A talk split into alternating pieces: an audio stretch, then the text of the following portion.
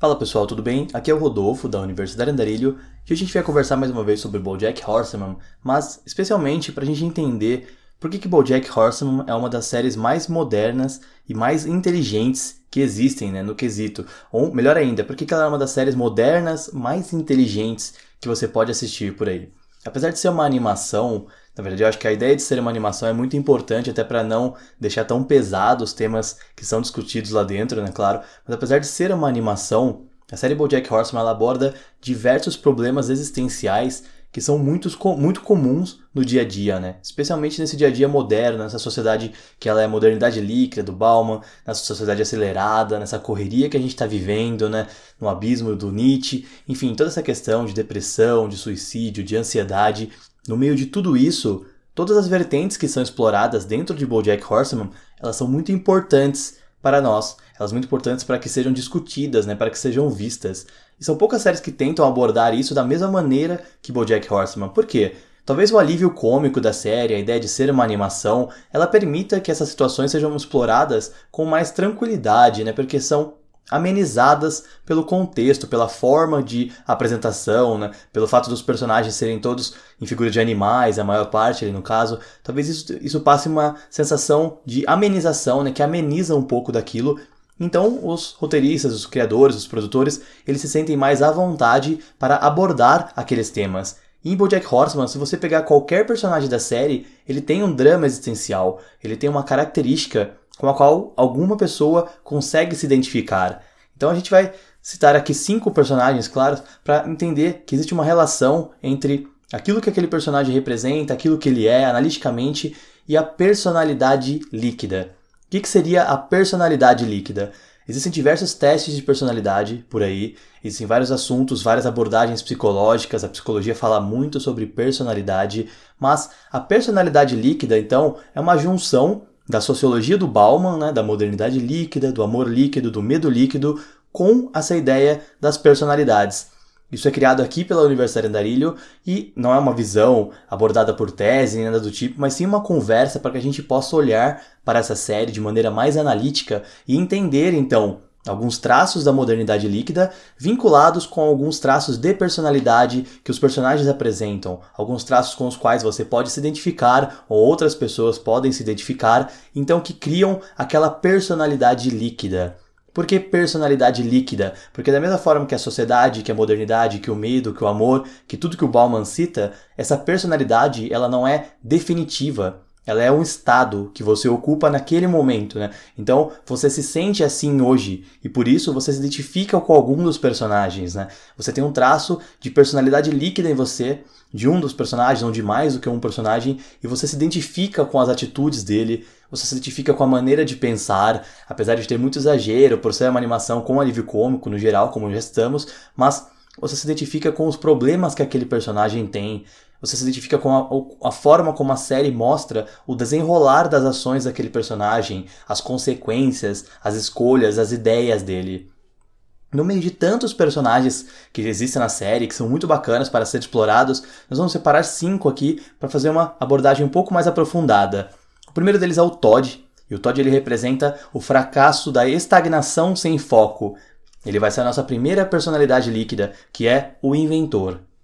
O segundo deles é o Sr. Peanut Butter, que é uma dosagem errada de alegria, né? É a nossa segunda personalidade líquida, o motivador. Aí a terceira personagem é a Princesa Carolyn, né? o trabalho como substituto da vida. É a nossa terceira personalidade líquida, a Workaholic. A quarta personagem é a Diane, né? intelectual sem rumo, e ela representa a nossa quarta personalidade líquida, que é a sábia. E por último, né, não podia ser deixado de lado, o Bojack próprio, né, o Bojack Horseman, representando o sucesso sem propósito, a nossa quinta personalidade líquida, que é o perdido.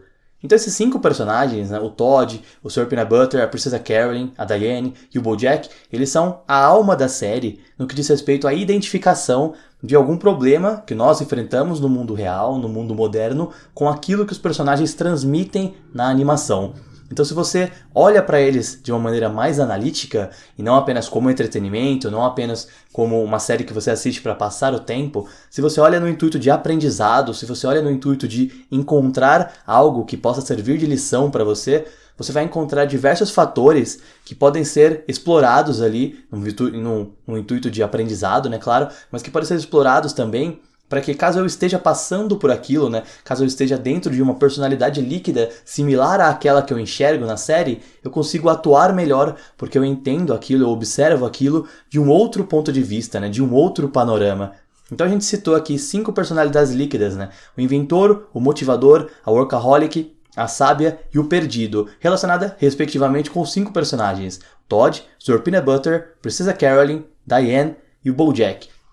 É só um pequeno estudo, um pequeno, uma pequena análise que aqui a Universidade está fazendo né, para vocês, para que a gente possa discutir um pouco mais sobre essa série que é tão inteligente. E é exatamente por isso que ela é tão inteligente. Ela aborda esses traços, ela cria uma identificação, ela cria um vínculo com o espectador, com você que está assistindo a Netflix, com você que está assistindo a série do outro lado da tela. Ela cria um vínculo com você e ela atinge o seu âmago por fazer você pensar em algo que você vive enquanto você assiste a um desenho animado, a uma animação. Você assiste os personagens com cabeça de cavalo, com cabeça de gato, com cabeça de cachorro, com atitudes de animais muitas vezes, e você se relaciona com eles. E isso não é absurdo, porque a série foi feita para criar essa relação, para criar esse elo, para criar esse vínculo. Então por que não utilizá-la, né? Para explorar um pouco mais esse conceito de personalidade líquida, de arquétipos, né? de entender como uma pessoa age e assim, quem sabe, entender melhor como eu posso agir, como nós podemos agir. Então, nos próximos vídeos dessa série de personalidade líquida, nós vamos abordar individualmente cada um desses personagens em cinco vídeos e na sequência a gente vai falar também sobre o arquétipo, né? Você entender a sua personalidade líquida e depois criar os arquétipos, ou seja, misturar as personalidades, porque na série, elas são bem distintas, né? Você vai entender que cada personagem tem a sua personalidade líquida, dessas que nós citamos, e você vai entender melhor como elas funcionam, mas que nós, que somos seres humanos mais complexos, mais reais, que não somos é, integrantes de uma série animada, de um produto de entretenimento, nós somos um pouco mais complexos do que eles. Então, nós podemos ter traços de duas ou mais é, personalidades líquidas. Então, os arquétipos eles seriam misturas dessas personalidades, né? E também nós vamos conversar sobre isso. Então eu espero que vocês gostem dos conteúdos, dos vídeos que estão por vir dessa série e de todos os demais vídeos e conteúdos da Universidade Andarilho. O Jack Horseman é uma série que fez parte do canal e continuará fazendo parte do canal, já está presente nos nossos cursos, inclusive, porque é uma série muito inteligente para ser abordada nesse quesito. Então, eu fico à disposição caso vocês queiram deixar algum conteúdo, alguma sugestão, alguma crítica, algum comentário. É sempre importante ter esse relacionamento com vocês. E esperem pelos próximos vídeos que nós vamos aprofundar esse conceito de personalidade líquida. Até a próxima! A nossa primeira personalidade líquida, né, baseada em BoJack Horseman, é o Todd. O Todd ele representa então o fracasso da estagnação sem foco. Né? O que, que isso significa? Né? A personalidade líquida do inventor. Então a gente tem uma pessoa, né, um personagem ele também, que tem novas ideias o tempo todo. Toda hora o Todd está criando algo, ele está pensando em alguma coisa que pode mudar o mundo, que pode impactar o mundo. Ele tem muitas ideias, ele é muito criativo, ele tem uma criatividade acima do comum, mas ele não consegue dar continuidade àquilo. Né? Isso representa a maior parte da nossa juventude hoje, que está tá crescendo num mundo em que muita coisa nova está surgindo, muitas coisas estão acontecendo ao mesmo tempo, mas a gente não consegue criar qualquer coisa. A gente precisa ter, ter um foco naquilo. Né? Então eu tenho uma ideia, eu preciso trabalhar aquilo, eu preciso criar mesmo, colocar meu empenho. Então essa juventude ela se perde muito, porque é um, um banho de informações. A gente está num oceano de informações o tempo todo e isso nos confunde, né? faz com que a gente perca o foco. Então ele é um jovem que, em virtude dessa, dessa ideia de criar algo, de querer impactar o mundo, fazer diferença, fazer algo maior, fazer algo maior do que ele próprio, ele não consegue crescer ele não consegue adultizar, né? Então a gente tem muitos jovens que não conseguem sair da casa dos pais, o que não é um problema, mas eles não conseguem aquilo porque eles não conseguem construir algo na sua própria vida em virtude dessa ideia de adultizar, né? Eles não conseguem assumir grandes responsabilidades, ou pior ainda, eles não querem assumir grandes responsabilidades, que ao crescer, não é errado você fazer uma escolha diferente dos demais, mas a responsabilidade da vida adulta ela existe. E você precisa lidar com a sua vida adulta e com as suas responsabilidades.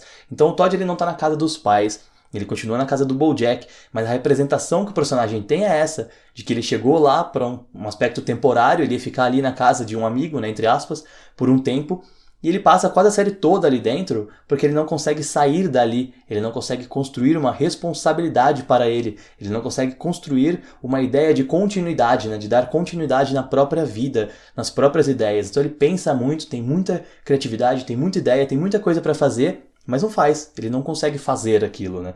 Então, outra característica que ele tem é a distração ele é facilmente distraído, né? ele perde o foco muito facilmente, o que pode ser relacionado com a juventude também, em virtude da inteligência artificial. Né? Hoje a gente tem diversos algoritmos que eles mandam informações para você o tempo todo para que você não consiga focar em outra coisa. Esse é o principal intuito deles. Né? Então, você tem um celular na tua mão, às vezes você pensa, ah, eu vou trabalhar nisso, numa ideia, eu quero gravar uma música, eu quero construir um projeto, eu quero trabalhar uma aula, eu quero gravar um vídeo para um canal no YouTube, eu quero dar andamento em algum projeto criativo meu. E aí na hora que eu começo a fazer aquilo, o, o mundo ele conspira contra aquilo e te vier uma bomba de informações. Então você se distrai. E aí quando você percebeu, você já passou tipo 10 horas assistindo algum vídeo no YouTube, 10 horas ouvindo músicas, 10 horas assistindo série, maratonando série. O principal tema, um termo que a gente tem recente, que é o maratonar séries, é um entretenimento que você carrega, que é importante, é legal, é um momento de lazer, mas que serve como essa distração também, né? Traz uma distração que impede você de alcançar o seu objetivo, né? De alcançar o sucesso, que seria a realização daquela ideia que você teve, daquele projeto que você pensou em algum momento, né? Então, a ingenuidade dele. O jovem hoje ele é muito ingênuo também, e o Todd representa muito disso. As pessoas vêm oferecem algo para ele, dizem algo e ele acredita cegamente, ele não consegue é, entender a realidade porque a realidade é distorcida e qualquer forma que a realidade alcança ele, ele acredita e segue aquilo fielmente, ele segue aquilo como se fosse a única realidade mesmo, né?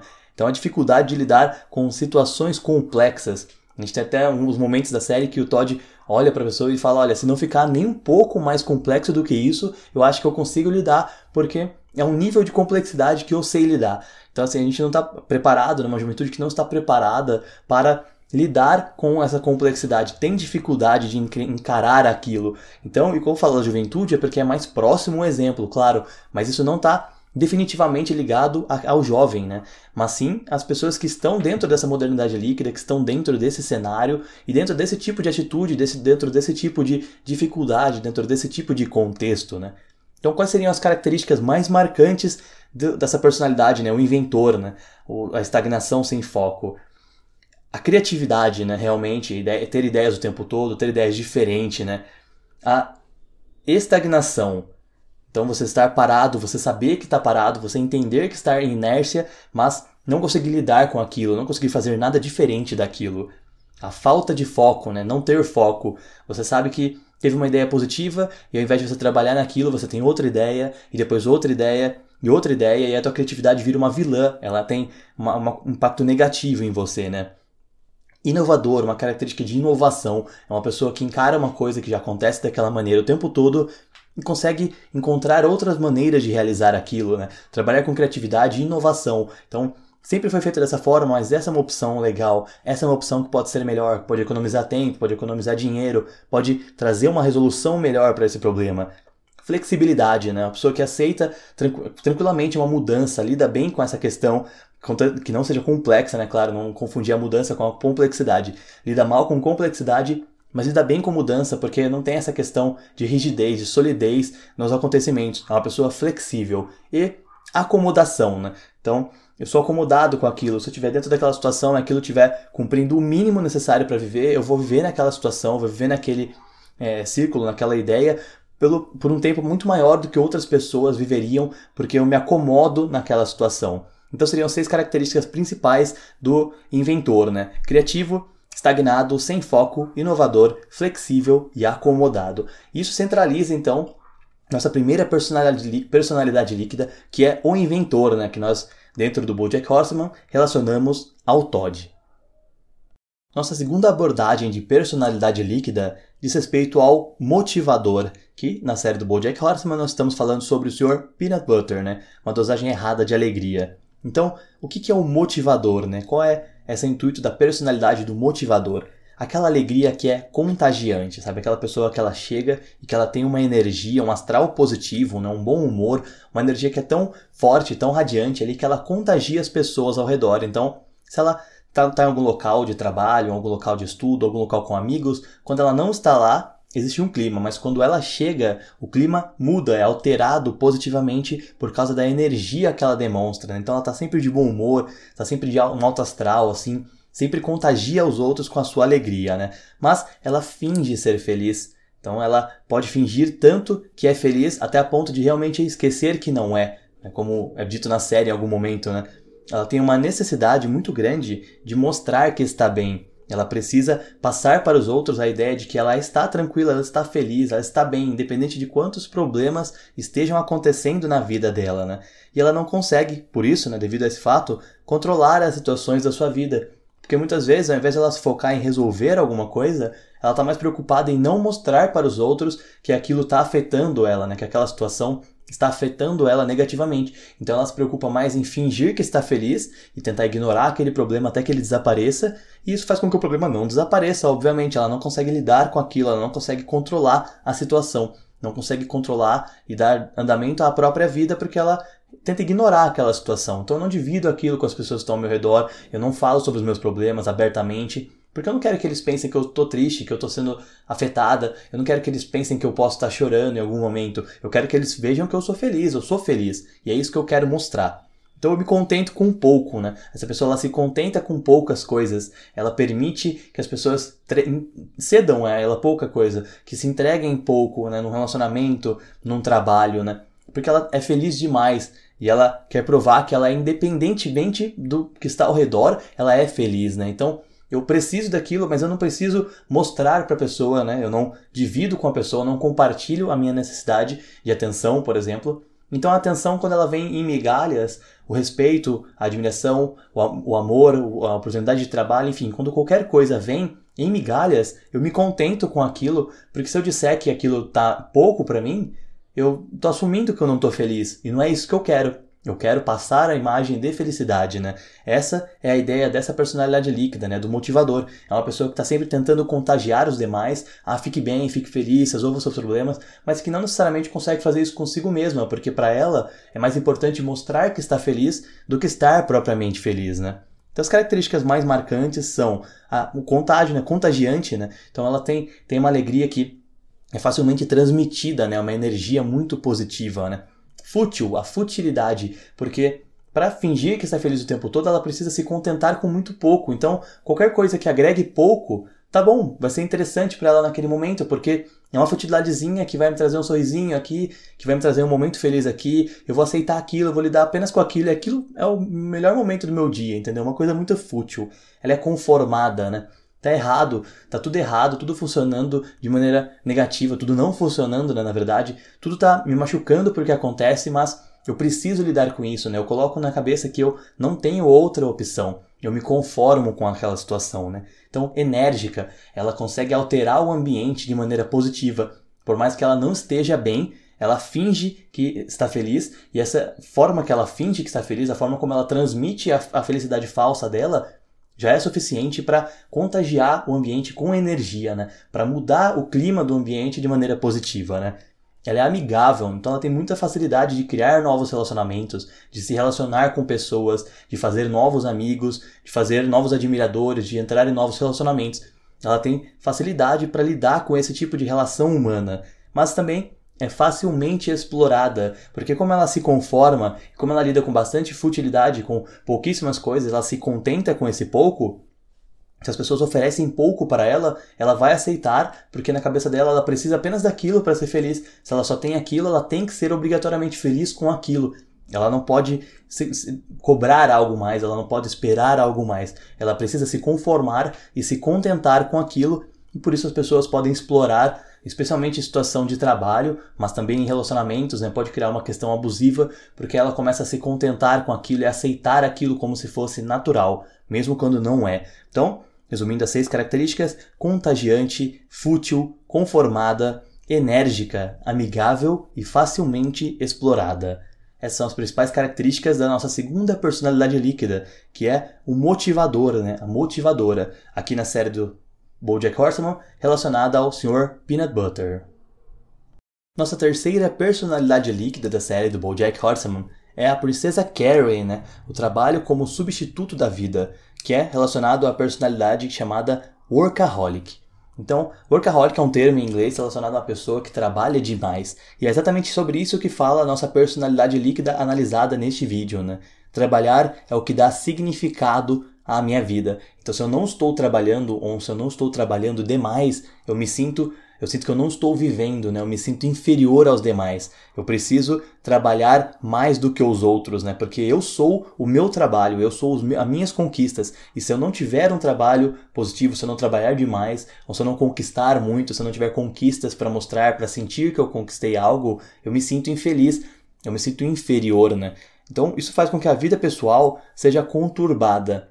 Porque muitas vezes você tem a oportunidade de ter uma vida pessoal melhor, de ter um momento de lazer, de ter uma, uma facilidade, de ter um passeio, de ter um relacionamento com amigos ou com amores, né, afetivo. Enfim, você tem a possibilidade de viver aquele momento, mas você não vive aquilo porque você se obriga a trabalhar, porque o trabalho representa o teu sucesso e o sucesso representa a tua felicidade, isso subconscientemente. Então, o workaholic é uma pessoa que se joga tanto no trabalho que ela esquece que existe outra vida e por isso o trabalho faz com que ela fique doente, né? O trabalho adoece aquela pessoa, porque ela vive para trabalhar. E a vida não é feita apenas do trabalho. O trabalho é uma parte muito importante na sua vida. O emprego, o trabalho, trabalhar naquilo que você acredita, no seu projeto, tentar trabalhar com aquilo que você ama.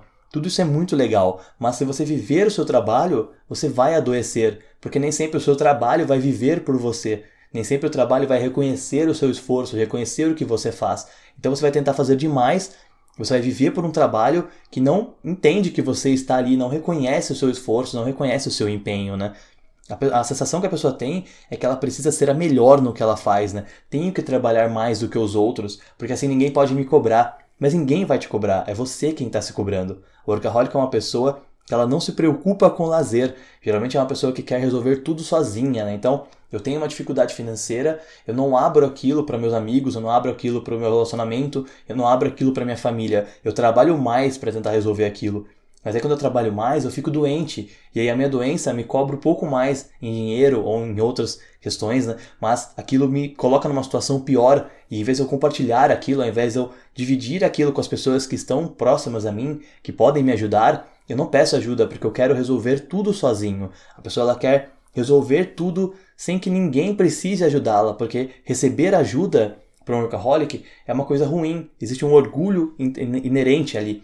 Um orgulho que faz com que ela recuse ajuda, com que ela não peça ajuda, com que ela não mostre que precisa de ajuda.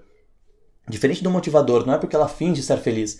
Muitas vezes ela pode mostrar para você que não está feliz, mas ela não pede a sua ajuda. Ela não diz o que está acontecendo, ela não diz especificamente como pode ser ajudada, como as coisas estão afetando negativamente ela. Ela quer resolver tudo sozinha. Essa pessoa, ela não quer que ninguém se intrometa porque outras pessoas trabalhando por ela fazem com que ela se sinta mal. Então ela quer trabalhar mais, ela precisa de mais trabalho, ela precisa se esforçar mais. E essa sensação de cobrança ela é eterna, né? Então as características principais desse, dessa personalidade líquida são dedicada, né? Uma pessoa que se dedica muito ao trabalho, faz a diferença, né? Entrega bons resultados. Tradicionalista, né? Ela é uma pessoa que muitas vezes ainda está ligada à ideia de, por exemplo, o homem é o responsável por toda a finança da casa, então é um cara que trabalha muito e se cobra muito, porque ele tem que pôr a comida na mesa, né? Como era anos atrás. Ou uma mulher que pensa que a mulher solteira, a mãe solteira, precisa cuidar dos seus filhos 100%, sem depender do marido, né? Sem que o pai precise ajudá-la. Então aquela visão tradicionalista da coisa, né? Não consegue se modernizar, não consegue entrar no, no formato atual do mundo, né? Independente, realmente, são pessoas que geralmente se afastam da família mais cedo, saem de casa, saem de perto da, da família, não precisam, não têm dependência de relacionamentos, né? Elas são muito independentes, são muito tranquilas para dar andamento na vida, né? Em virtude disso também, dessas outras características, ela aceita abusos. Ela permite que as pessoas abusem dela, especialmente em situações profissionais, porque isso é o que dá sentido à vida dela, né? Quando uma pessoa pede para ela trabalhar mais, ela se sente bem, mesmo que a pessoa não pague mais por isso, mesmo que a pessoa não reconheça aquilo que ela faz. Ah, é, a sua obrigação é trabalhar bastante assim. E aí ela, ela acredita realmente naquilo, né? Então ela aceita aquele abuso, ela aceita aquela situação. Ela não retruca, ela não, com, é, não tem um diálogo ela não tem uma discussão, não tem um debate sobre aquilo. Ela simplesmente diz: Ok, sim, senhor, eu executo aquilo.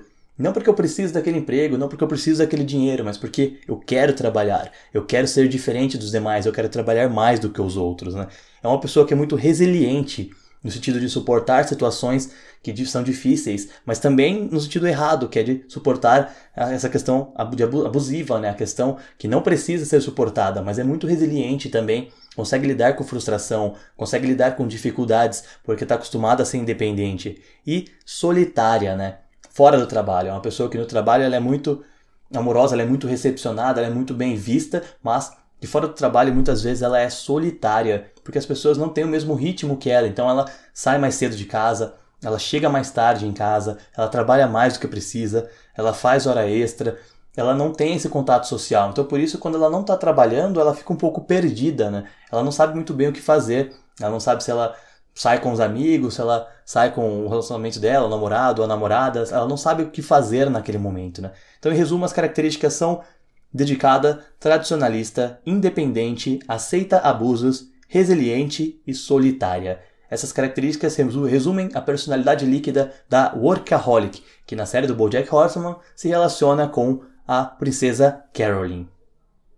Agora a gente vai falar sobre a nossa quarta personalidade líquida, que é a sábia, relacionada aqui a Diane, é uma das personagens mais impactantes da série. Então a gente está falando sobre a intelectual sem rumo, né? O que, que a Diane, né? o que, que a sábia transmite pra gente, para que a gente possa se relacionar com a personagem, com a personalidade, se identificar ali alguns traços, né? Primeiramente, ela é muito inteligente, né? É uma pessoa que tem muita inteligência, que sabe de muitas coisas, que consegue fazer muitas coisas diferentes. É uma inteligência que se destaca dos demais, né? Uma pessoa que não está tão próxima aos outros, assim, no que diz respeito ao nível de inteligência, à forma como encara as coisas. Mas por isso também ela não encontra um propósito na vida. Ela tem tanta sabedoria, ela tem tanto conhecimento, tanta bagagem que ela não consegue ser feliz, ela não consegue se relacionar com aquilo, né? É como a ideia do Schopenhauer, a inteligência ela é dor. Quanto mais o homem sabe, mais ele sofre, porque ele entende o sofrimento, ele entende o que está acontecendo com ele. E é isso que a sábia representa. É uma inteligência que faz com que ela entenda aquilo que acontece ao redor dela e por entender ela pensa demais e sofre demais, né? Ela se envolve emocionalmente com o problema dos outros, com o problema de outras pessoas, porque ela cria expectativas e espera que as pessoas pensem como ela pensa, espera que as pessoas sejam inteligentes como ela é. Então ela não menospreza a inteligência de outras pessoas, mas ela espera que as pessoas pensem com razão quando as pessoas estão respondendo com emoção, por exemplo. Ela cria expectativas que as pessoas pensem sobre a situação e decidam aquilo racionalmente, quando as pessoas estão tão envolvidas com aquilo, elas decidem por coração, decidem por emoção e tomam atitudes que para ela é ruim e fazem com que ela sofra por ter criado expectativas, né? por ter esperado que as pessoas tomassem uma decisão diferente. Né? Ela se frustra com a futilidade das outras pessoas. Essa futilidade que na verdade surge da emoção. Né? Uma pessoa está dentro de um relacionamento ela sabe que o relacionamento é ruim, sabe que aquilo está atrapalhando a vida dela, mas ela não consegue sair daquele relacionamento porque ela está envolvida com aquilo, ela tem uma emoção tomando a decisão. E aí a sábia, essa pessoa que está de fora, ela encara aquilo como uma futilidade, né? Porque ela consegue colocar a razão acima do coração. Exceto no fato de se envolver emocionalmente com o problema de outras pessoas. Claro, ela se frustra por causa daquilo, mas ela coloca a razão acima, ela coloca o cérebro acima do coração, então ela chama de futilidade quando uma outra pessoa não consegue resolver uma situação que parece bem simples, é uma situação que é, é simples para quem olha de fora, mas que tem muito sentimento envolvido, muita emoção envolvida. Ela sofre muito mais do que o necessário porque ela pensa muito, né? Como a gente acabou de citar o Schopenhauer. Ela pensa demais, ela entende o que está acontecendo, então ela fica presa naquele pensamento, ela fica presa naquela teoria e ela não consegue sair daquele ciclo, e aquele ciclo machuca, faz com que ela sinta dor, faz com que ela se machuque, com que ela sofra mais do que precisa sofrer, com que ela sofra mais do que outras pessoas sofreriam ao passar pela mesma situação. Então, quais são as características mais marcantes da sábia, né, da Diane no BoJack Horseman? Muito inteligente, né, como a gente já citou, uma pessoa que tem um diferencial de intelectual, ela pensa mais, ela tem mais conhecimento, ela tem mais bagagem, uma pessoa frustrada, né? Ela tem diversas frustrações porque ela encara a vida de uma outra maneira, ela entende a vida de uma outra maneira e por causa disso ela se frustra quando as coisas não acontecem da maneira racional como ela entendeu, como ela encarou aquela situação, né? Ela tem um bom pensamento crítico, então ela consegue avaliar uma situação e criticar aquilo de maneira neutra, né? Consegue julgar aquilo, mas não um julgamento de colocar peso, de dizer que alguém está errado ou que está certo, julgar o que ocorreu, né? Por que aconteceu, por que as pessoas agem daquela maneira, por que aquela atitude foi tomada, justificar aquilo para o seu entendimento, né? O que não diminui a sua frustração.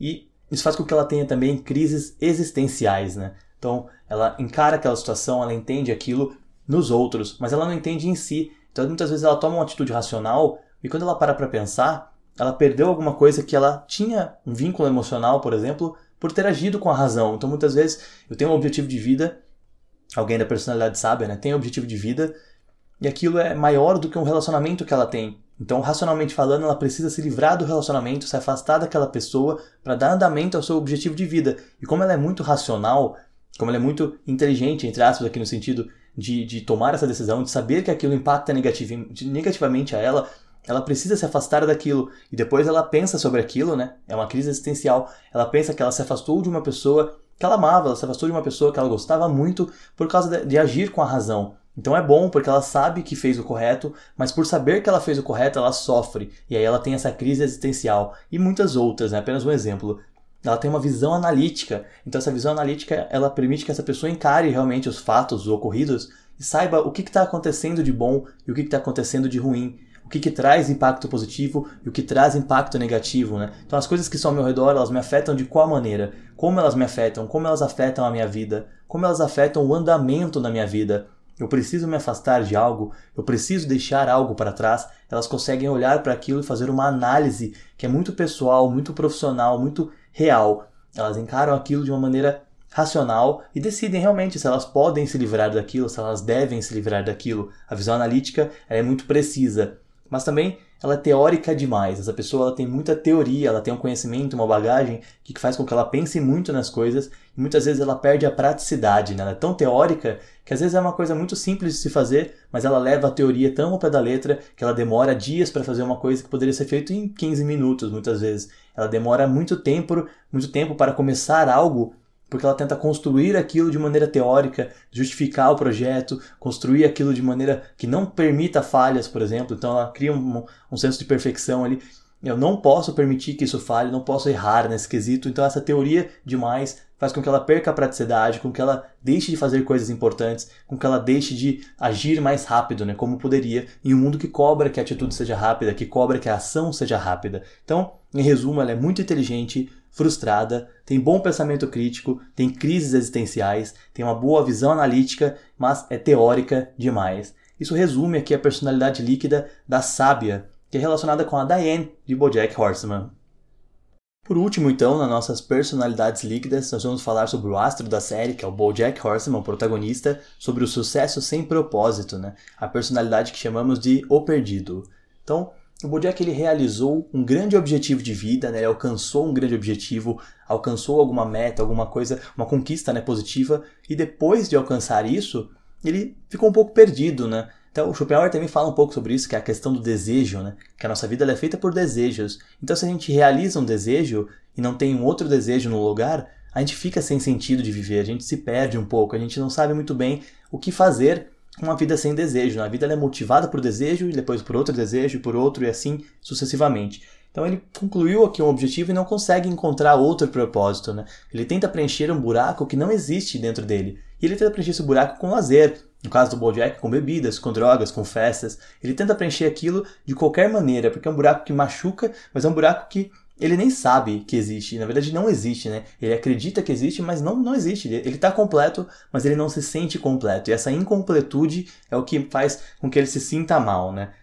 Ele é solitário e ele odeia a própria companhia. Essa é uma das principais características dessa personalidade, né, do perdido. E aparece muito na série, é muito refletida na série.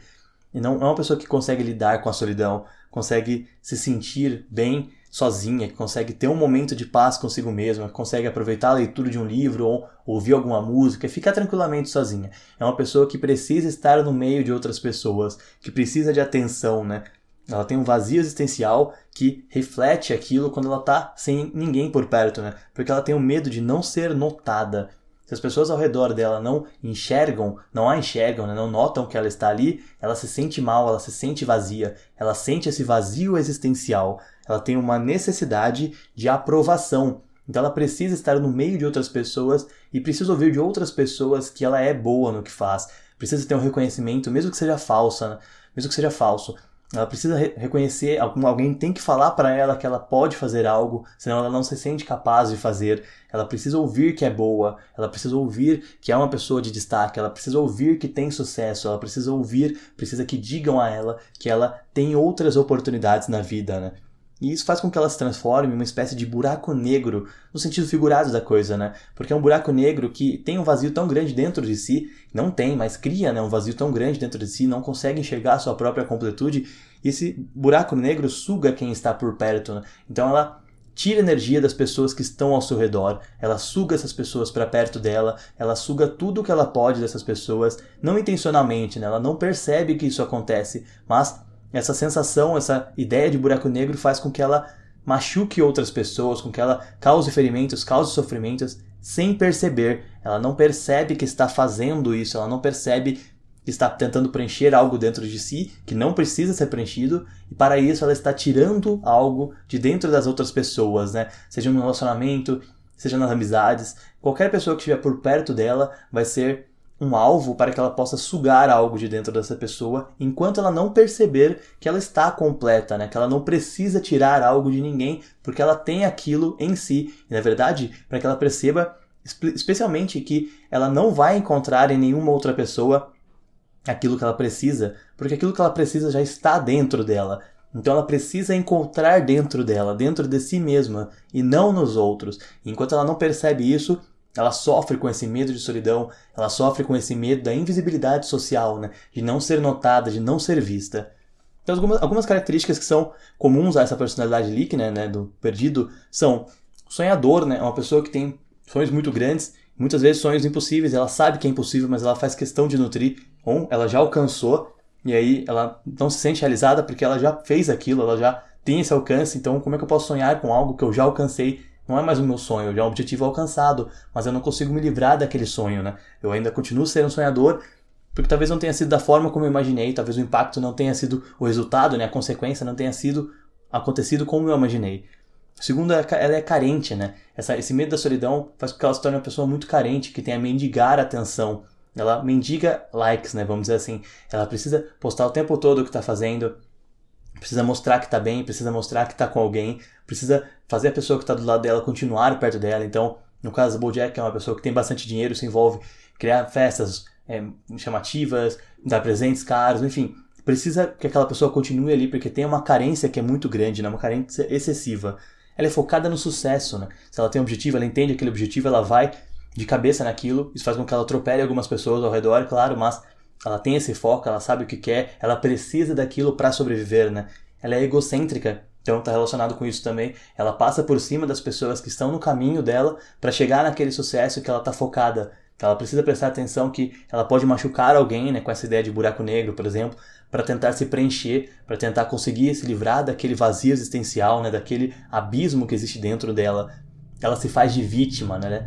tem o vitimismo envolvido, então tudo é culpa da sociedade, tudo é culpa das outras pessoas, tudo é culpa de alguém, mas nunca é culpa dela, ela nunca assume a própria responsabilidade. Mesmo quando a culpa é de outra pessoa, ela, ela perde muito mais tempo culpando essa pessoa do que tentando fazer algo por ela, do que tentando brigar por ela, tentar fazer aquilo acontecer, tentar fazer dar certo. Mas ela também não desiste, né? ela sofre muito, ela tem esse vazio existencial, mas ela se levanta depois de uma crise, ela se levanta depois de um momento ruim e tenta de novo. E aí ela cai, ela falha, ela fracassa, ela se martiriza, ela se faz de vítima, ela fica carente, mas ela é focada no sucesso, então ela levanta um pouquinho de força e tenta de novo, e tenta de novo, e tenta de novo. Ela precisa daquilo, é o combustível que faz com que ela viva. Então ela tem que ser notada, ela tem que ser vista, ela precisa desse reconhecimento, é uma necessidade absurda. Então por isso ela não desiste enquanto ela não alcança, porque ela precisa daquilo para sobreviver. Então, em resumo, as características do perdido são sonhador, carente, focado no sucesso, egocêntrico, vítima e não desiste. Isso resume o perdido, que é a nossa quinta e última personalidade líquida, né, que diz respeito então ao BoJack Horseman, BoJack Horseman que é o protagonista da animação. Então agora a gente já falou sobre as cinco personalidades líquidas né, dessa série. Nós relacionamos o Todd com o inventor, o Sr. Peanut Butter com o motivador, a Princesa Carolyn com o workaholic, a Diane com a sábia e o BoJack Horseman com o perdido. Criando essa relação, a gente já consegue entender um pouco melhor a personalidade de cada um deles, né, de cada personagem. Agora a gente precisa então entender como que a gente faz esse vínculo né, dessa personalidade, dessas características, dessas informações que a gente discutiu nos vídeos anteriores com a nossa personalidade, né? Então como que eu entendo é, como aquilo me afeta, né? Como eu me identifico com aquilo, né? O, o que eu represento, né? O que, qual, qual característica que é similar ao que eu vivo, ao que eu tenho, né? Então a gente separou aqui, dentro de cada personalidade líquida, três perguntas e três características, né? três informações, e você vai definir essa informação em um nível de 1 a 10. Você vai colocar lá 1 se você se identifica muito pouco com aquilo, quase nada, e 10 se você se identifica muito com aquilo. Não, não, aquilo está muito relacionado ao que eu vivo, muito relacionado ao aquele, àquela pessoa que eu sou. Então, dentro da primeira personalidade, né, dentro do o inventor do Todd, nós temos a primeira opção então aqui: ideias novas sem realização. Você tem muitas ideias e não consegue realizá-las. Né? Quantas ideias você tem que você não consegue colocar para frente ou que você coloca e desiste, né? Você se identifica muito com isso ou se identifica pouco com isso, né? A segunda característica é a dificuldade de lidar com responsabilidades. Né? De 1 a 10, quanto você se identifica com isso? Né? E a terceira característica é a criatividade com pouco foco. Né? Então você tem uma visão diferente das coisas, mas não consegue, se distrai fácil quando começa a executá-las. Né? Se identifica muito com isso ou você se identifica pouco com isso. Né? Coloca aí de 1 a 10 para que você possa construir assim o seu traço de personalidade. Né? Na sequência, a gente vai para a segunda personalidade, que é a do Sr. Pennebutter, né? o motivador. Então vamos às três perguntas também, às três afirmações, para que você diga o quanto você se identifica, entendeu? A sua energia, ela contagia o ambiente, né? Quando você chega, o clima muda, as pessoas mudam. Quanto você se identifica com isso, né? Você precisa provar que está feliz sempre, né? Você não pode deixar que as pessoas percebam que você não está bem naquele dia, né? Quanto que você se identifica com isso, de 1 a 10? E a terceira pergunta dessa segunda personalidade é que você se contenta, se conforma com um pouco. Né? Você sabe que aquilo está errado, mas você aceita mesmo assim, você releva, você se contenta. Tá tudo bem, meu, uma hora vai mudar. Eu tenho que aceitar isso, é o que eu tenho para agora. Né? Quanto que você é assim, de 1 a 10? Quanto que você se identifica com essa frase? A gente vai agora para a terceira personalidade, né, que é o workaholic da princesa Carolyn. Então a primeira afirmação é: você trabalha muito mais do que as outras pessoas. Você trabalha demais e tem uma necessidade de fazer isso, né? Você quer trabalhar mais. Não é só porque o seu emprego pede. Você quer fazer aquilo. Você se sente melhor trabalhando mais do que os outros. Você se sente pior ao trabalhar menos do que os outros, né? Então, de 1 a 10, o quanto você se identifica com isso?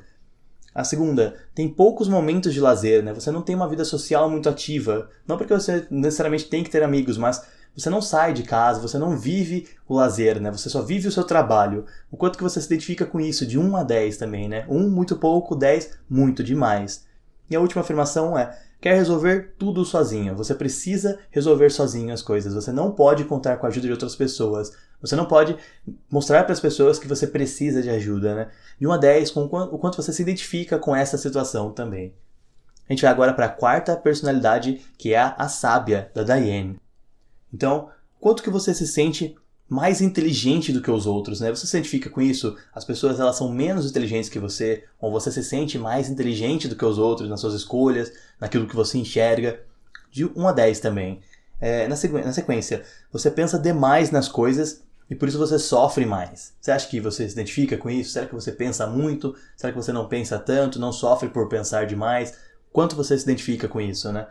E por último, você se frustra pelas atitudes das outras pessoas, né? Então você para para pensar em como alguém agiu e você pensa, nossa, é tão óbvio que ela devia ter feito isso, e daí você fica frustrado, né? Você tinha uma expectativa de que aquela pessoa fosse, entre aspas, mais inteligente para resolver aquilo, né? Para tomar uma atitude correta, né? O quanto você se identifica com essa frase também. Coloca aí de 1 a 10 para você ir se entendendo, tá bom? E agora a gente vai para a última personalidade, então, personalidade líquida, que é a do BoJack Horseman, o perdido, né? Então as três frases são: você perdeu o propósito após conquistar algo, né? Você teve uma conquista, você teve um objetivo alcançado e a partir de então você não tem o senso de propósito mais. Você não consegue criar alguma necessidade, né? Construir um desejo, algo que você queira realizar, algo que você queira fazer. Quanto que você se identifica com essa frase, com essa situação, né? Segunda, você sente medo de ser invisível socialmente. Então, você precisa que as pessoas vejam você. Você precisa que as pessoas te notem quando você está ali, quando você passa por algum local. Você precisa ser notado. Né? Você posta muitas fotos, você precisa do like, você precisa do reconhecimento. Né? O quanto você se identifica com isso. Não se preocupa, você tem que ser sincero. Então não acho que é ruim você dizer de 10 ou 1, você não acha que é ruim, você precisa ser sincero, isso é para você. Ninguém vai ter acesso a esse teste, se você quiser compartilhar aqui tudo bem, mas ninguém vai ter acesso. Então faz isso com sinceridade, tá bom? Não tenha medo de avaliar quem você é, de ter uma análise crítica sobre quem você é. Não tenha medo. E por último, então, em momentos frequentes de solidão, você sente um vazio existencial. Você se sente vazio, sente que alguma coisa dentro de você não está completa de 1 a 10, o quanto você se identifica com essa situação. Então nós tivemos as cinco personalidades líquidas, né, que nós já conversamos, o inventor, o motivador, a workaholic, a sábia e o perdido.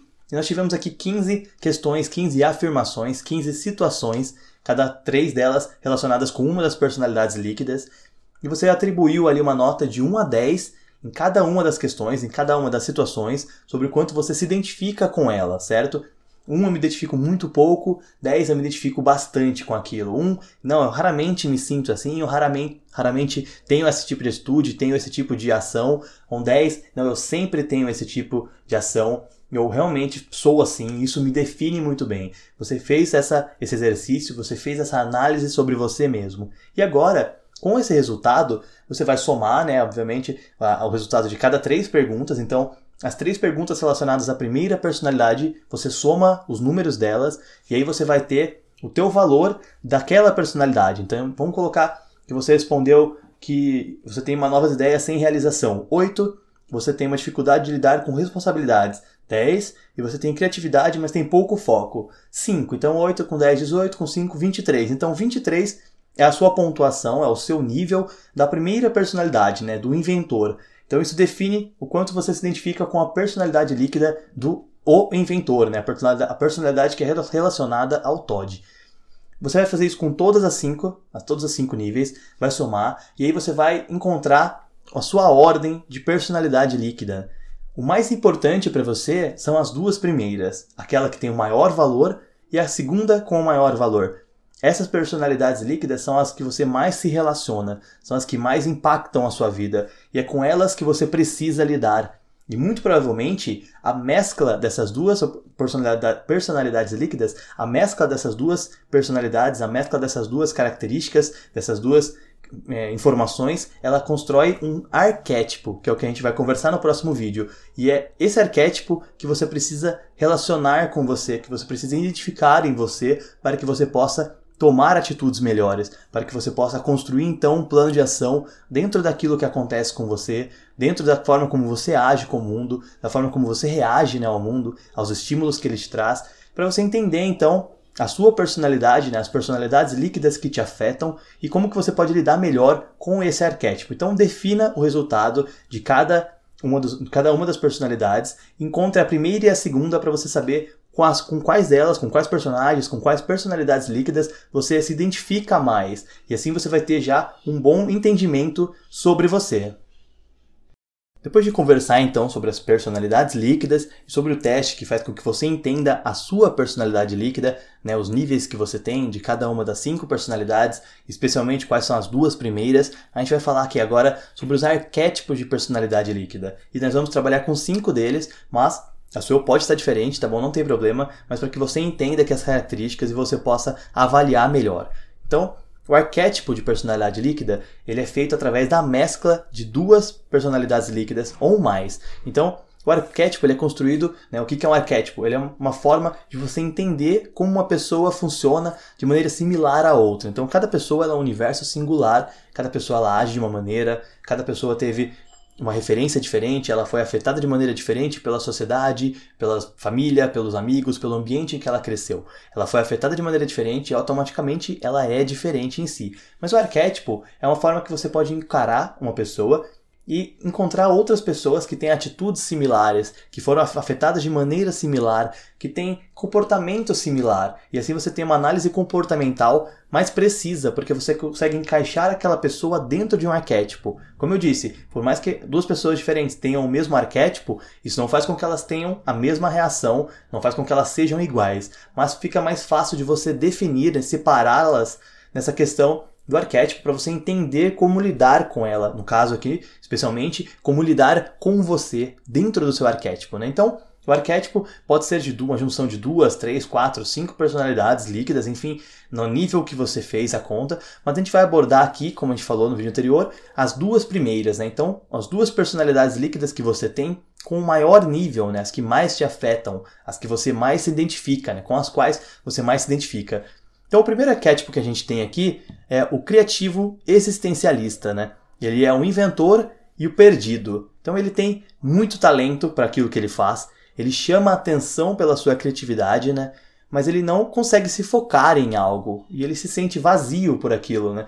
Ele tenta muitas coisas, ele tem um talento grande, ele tem uma criatividade elevada, mas ele tem conflitos com o seu propósito. Por quê? Ele quer muito fazer aquilo, né? ele tem muita criatividade, ele tem a intenção, ele tem a vontade, mas ele se perde naquela, na, naquele vazio existencial. E muitas vezes ele para e começa a pensar assim: Meu, eu, eu não sei o que eu estou fazendo, eu não sei se é isso mesmo que eu quero fazer da minha vida, eu não sei se é exatamente esse caminho que eu quero seguir, eu não sei se eu estou fazendo a coisa certa, talvez eu esteja perdendo tempo na minha vida. Né? Ele tem um conflito com o próprio propósito e aí ele se sente vazio. Ele sente essa necessidade de se preencher com algo, né? ele tem essa necessidade de enfrentar esse vazio e preencher aquilo de qualquer maneira. Né? Então, esse é o primeiro arquétipo.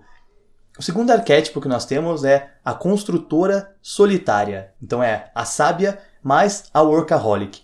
É uma pessoa que ela tem uma inteligência muito elevada, ela trabalha mais do que todo mundo ao seu redor, mas ela se sente fracassada.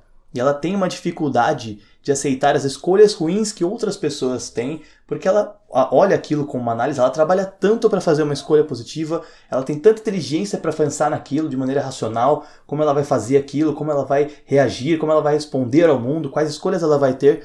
E ela encontra outra pessoa que tem uma atitude ruim e ela se frustra pela pessoa, né? Ela tem dificuldade de lidar com a escolha de outra pessoa, não é a dela. Então ela tem uma frustração muito grande. Isso faz com que ela seja socialmente perdida, então ela acaba se afastando das pessoas por causa das atitudes que essa pessoa tem. Então ela sente, nossa, essa pessoa ela não é produtiva, essa pessoa ela não tem sonhos, ela não tem objetivos, e ela vai se afastando dessas pessoas porque as escolhas dessas pessoas foram diferentes das dela.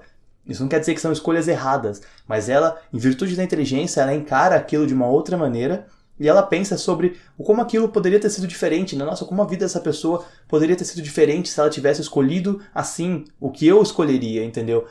Lógico, isso não está é, afetando uma visão de realidade. Muitas vezes ela encontra uma realidade distorcida naquela informação. Ela enxerga de fora e não é necessariamente uma escolha. Muitas vezes aconteceu e ela não tinha como evitar. Mas a construtora solitária ela tem essa frustração pelas escolhas dos outros e ela se perde socialmente, ela perde muitos amigos, ela perde muitos amores, porque ela tem essa razão na hora de escolher, ela trabalha demais, então isso faz com que ela se afaste dos outros. Né? Ela não tem como evitar esse afastamento. Né? Nosso terceiro arquétipo de personalidade líquida, então, é a depressão enérgica, né? é o motivador mais a workaholic. Então, essa pessoa ela tem uma energia violenta no trabalho, ela trabalha demais, ela parece que ela nunca se cansa, né? gera ótimos resultados, ela tem muita admiração pelas pessoas que estão ao redor dela, geralmente ocupa uma posição de liderança com facilidade, com velocidade, porque as pessoas admiram o seu trabalho, mas ela fica muito sozinha quando ela não está trabalhando, né? Porque ela tem essa necessidade de mostrar que está feliz, então as pessoas pensam que ela está feliz, que ela está plena, ela está tranquila, mas na verdade ela está mal, ela não está conseguindo lidar com aquilo, mas ela transmite a felicidade para os demais e trabalha demais. Então as pessoas acham que todas as áreas da vida dessa pessoa estão preenchidas, estão completas, quando na verdade não estão. Ela está sofrendo por aquilo, né, por estar tá se entregando demais ao trabalho, por estar tá se entregando demais aos resultados profissionais, especialmente, mas ela não mostra essa solidão, então ela encara aquilo de maneira sozinha, encara com independência, encara trabalhando mais, encara tentando fazer os outros felizes e esquece de fazer a si mesma feliz. O quinto arquétipo, então, nós vamos chamar de o entusiasta do abismo. Ele é uma mescla do motivador e o perdido. Então essa pessoa, ela precisa fazer os outros felizes. Ela precisa fazer com que outras pessoas se sintam felizes. E ela se coloca no meio das pessoas para tentar fazer com que essas pessoas sejam felizes, né? Porque ela não consegue se sentir sozinha. Então ela não está feliz, mas ela mostra que está feliz, ela finge que está feliz e ela tenta deixar todo mundo feliz. Ela esconde o próprio problema para escutar o problema do outro, para tentar ajudar o outro com o problema, para tentar resolver o problema de outra pessoa. Ela explode por dentro né, ao tentar fazer isso. Ela tá dentro de uma situação tóxica, muitas vezes ela entende que aquilo é tóxico, mas ela demora para se afastar da situação tóxica porque ela quer que a pessoa do outro lado, a pessoa que é tóxica muitas vezes, se sinta melhor, ela não quer machucar ninguém, então por isso ela se deixa, se permite, né, ser machucada, ela permite que machuquem, né? Ela permite que as pessoas causem ferimentos a ela, porque ela tem medo de ferir, ela tem medo de desagradar, né? Então essa pessoa ela tenta fazer todo mundo feliz, mas ela se sente sozinha, então ela se joga no meio das pessoas, mesmo quando isso cobra muito caro, mesmo quando ela se sente mal por isso, e ela faz piadas, né, do próprio caos. Ela faz a situação dela de piada para que as pessoas deem risada junto com ela, quando na verdade ela não está rindo, né? Então ela faz as pessoas darem risada da própria situação. Ela, faz, ela se transforma em piada sem perceber. Esse é o entusiasta do abismo. E o nosso quinto arquétipo, né, de exemplo aqui, a gente está falando sobre a visionária cega, que é a sábia e o inventor. Então essa pessoa ela tem muita inteligência e ela tem muitas ideias. Ela tem muito conteúdo dentro dela, mas ela se frustra porque não consegue ter foco. Então ela tem tanta coisa dentro dela que ela não consegue mostrar para os outros. Ela se perde na própria criatividade. Ela afunda no mar da procrastinação. Ela começa a enrolar para fazer porque ela não se sente capaz, ela não se sente focada, ela acha que falta alguma coisa para fazer aquilo e aí ela procrastina, né? Quando ela não consegue entregar aquilo que ela se propôs a entregar, ou seja, quase sempre, ela tem crises, né? Porque ela não entende as escolhas simples de outras pessoas, ela não entende as próprias escolhas muitas vezes. E ela não entende por que, que ela tem tanto conteúdo e não consegue trabalhar aquilo. Por que ela está tão para trás do que as pessoas que estão simplesmente trabalhando por algo, simplesmente trabalhando sem razão muitas vezes? Ela tem muita ideia, ela tem muita coisa, ela tem uma bagagem imensa que ela poderia trabalhar para gerar recurso, para gerar retorno, mas ela não consegue fazer isso, né? Então ela quer usar, ela quer ser arriscada, mas ela não consegue gerar resultados com aquilo. Ao mesmo tempo, ela espera que todo mundo seja mais ousado da forma como ela é. Mas ela não é um bom exemplo de ousadia, porque ela não conseguiu ainda gerar um resultado. Ela ainda não conseguiu, né, criar alguma coisa sólida, criar alguma coisa palpável. Ela tenta, ela quer mostrar aquilo como exemplo, mas aquilo não é um exemplo ainda, entendeu? Então ela tem uma visão muito ampla, mas a visão ampla que ela tem está cega por causa de toda a distração que ela tem, por causa de toda a procrastinação, por causa de todo aquele conteúdo, toda aquela informação que ela tem que é despejada sobre ela, né? Então, esses são cinco exemplos de arquétipos que nós temos aqui, nós temos aqui mas na verdade você pode ter um arquétipo diferente desse, você pode ter uma mescla de personalidades líquidas diferentes dessa, e tá tudo bem, sabe? Isso pode acontecer. O importante é você entender o arquétipo aqui é de você olhar como duas personalidades líquidas elas se afetam, né? Como que uma, um personagem e outro personagem eles se afetam. Como seria uma fusão do Todd e da Diane? Como seria uma fusão do BoJack e do Sr. Peanut Butter? Como que essas personagens, essas personalidades elas se afetam? E assim você vai entender melhor como aquilo afeta você, com o que você se identifica, o que você precisa fazer, como que você pode agir melhor, como que você pode lidar com aquilo.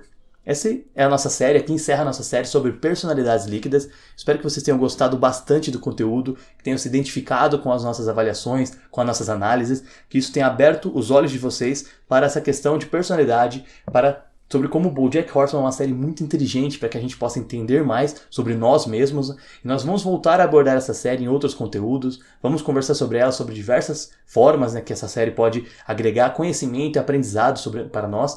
E eu espero que vocês tenham gostado bastante disso e tenham, que isso tenha afetado vocês positivamente, tá bom? Deixem suas críticas, comentários, né? se inscrevam no canal, curtam nossos vídeos, né? deixem seus likes, compartilhem com seus amigos, compartilhem com as pessoas que vocês acham que possam ter um bom, um bom desenvolvimento através desse conhecimento, né? desse, dessa conversa, desse conteúdo, as pessoas que vocês acham que precisam saber disso, né? Talvez elas precisam definir um pouco melhor a personalidade delas, entender um pouco melhor essa questão de como se identificar com aquilo, de como olhar de uma outra forma para aquilo que a gente faz, para aquilo que a gente vive, né?